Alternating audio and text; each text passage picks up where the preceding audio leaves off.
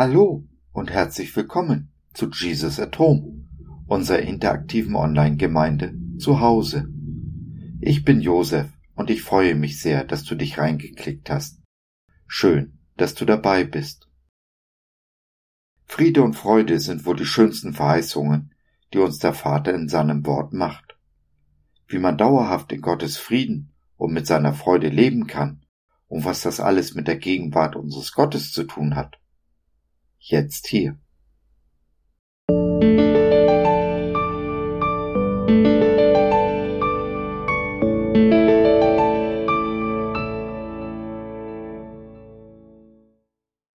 Friede und Freude.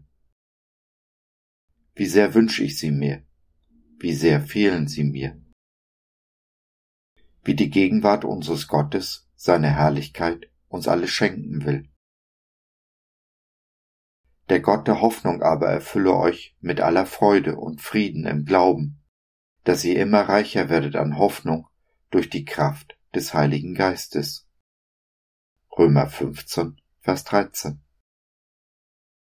Es gibt wohl kaum eine Verheißung in Gottes Wort, deren Erfüllung wir lieber haben möchten in unserem Leben, als dass Friede und Freude in unser Leben einkehren. Und doch ist da so oft weder Friede noch Freude. Woran liegt das? Nun, wie so oft, so denke ich, liegt der Grund in unseren Köpfen verborgen, in dem was und wie wir über Friede und Freude denken und vor allem, wie wir sie empfangen. Machen wir nicht allzu oft unseren Frieden und unsere Freude von äußeren Umständen und anderen Menschen abhängig? Scheint mal nicht die Sonne, ist schon unsere Stimmung gedrückt. Bekommen wir nicht das, was wir wollen, stampfen wir mit dem Fuß auf. Gelingt uns etwas nicht so perfekt, wie wir es uns das wünschen, treten wir das gesamte Werk in die Tonne. Ist es da verwunderlich, dass sich weder Friede noch Freude einstellen? Diese erste Veränderung muss also in unserem Kopf geschehen, oder? So lenken wir ganz bewusst unsere Gedanken weg von Menschen und Umständen zu dem hin, der der Geber aller guten Gaben ist. Wir setzen uns ganz bewusst die Jesusbrille auf, nehmen unsere ab und fangen an, die Dinge und Menschen nicht mehr nach unseren Maßstäben zu beurteilen, sondern sehen sie so, wie Jesus sie sieht. Denn Friede und Freude sind meiner Meinung nach sekundäre Gaben, denen wir in Ewigkeit nachjagen können und sie nicht bekommen wenn wir an der Hauptsache vorbeigehen. Was ist nun diese Hauptsache, das Erste, das Gott uns schenken will?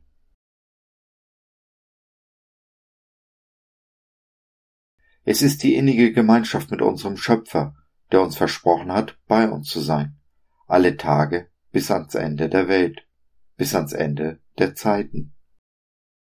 Diese Gegenwart Gottes wird in der Bibel seine Herrlichkeit genannt im Hebräischen Shechina, wörtlich die Einwohnung oder Wohnstatt unseres Gottes.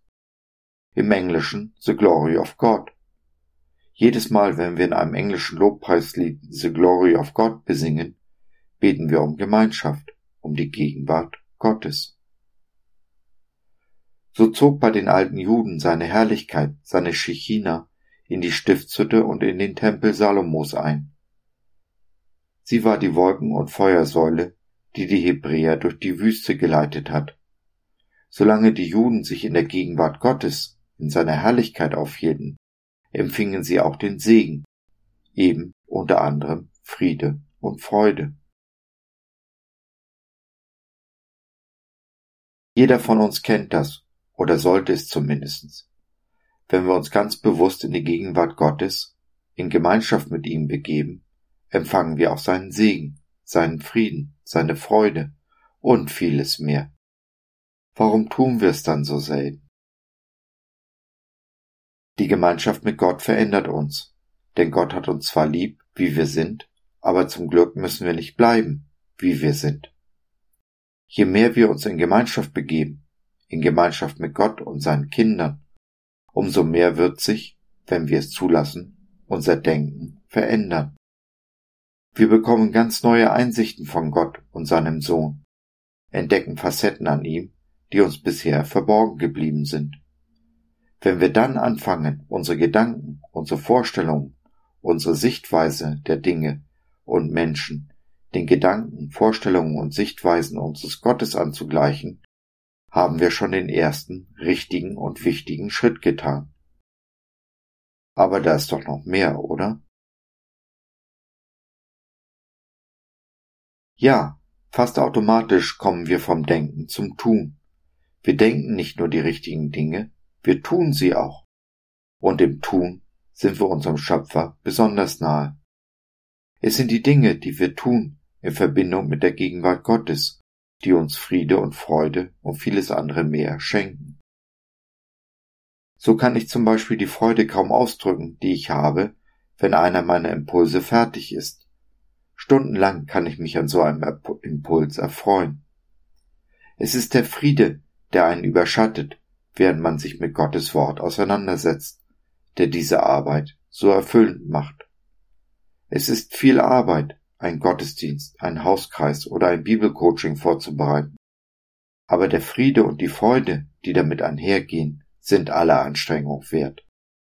Frag doch mal Sabine, wie viel Freude sie hat, uns immer so schöne Lieder für den Gottesdienst auszusuchen, ungeachtet all der Arbeit und Mühe, die dahinter steckt.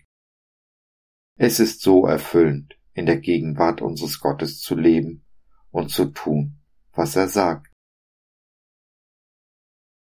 Und es ist nicht nur erfüllend, die Gegenwart unseres Gottes zu genießen, sondern dies auch in Gemeinschaft zu tun.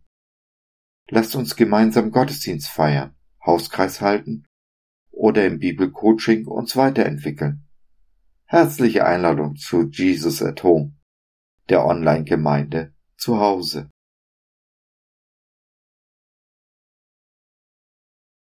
So, das war's für heute. Danke, dass du dir die Zeit genommen hast. Wir hoffen, wir konnten deinen Geist anregen und du konntest etwas für dich mitnehmen. Wenn du in unsere Community Jesus at Home reinschnuppern möchtest, Fragen, Anregungen und oder Kritik hast, dann besuch uns doch im Web www.gott.biz. Hier findest du nicht nur Gemeinschaft, Menschen, die den Glauben leben und mit dir teilen wollen, sondern auch viel Interessantes rund um den Glauben so zum Beispiel unsere Galerie mit vielen mutmachenden Karten. Wenn dir die eine oder andere gefällt, schicken wir sie dir gerne zu. Kostenfrei natürlich. Also, schau rein, lass von dir hören. Wir würden uns sehr freuen. Bis dahin, alles Liebe. Dein Josef.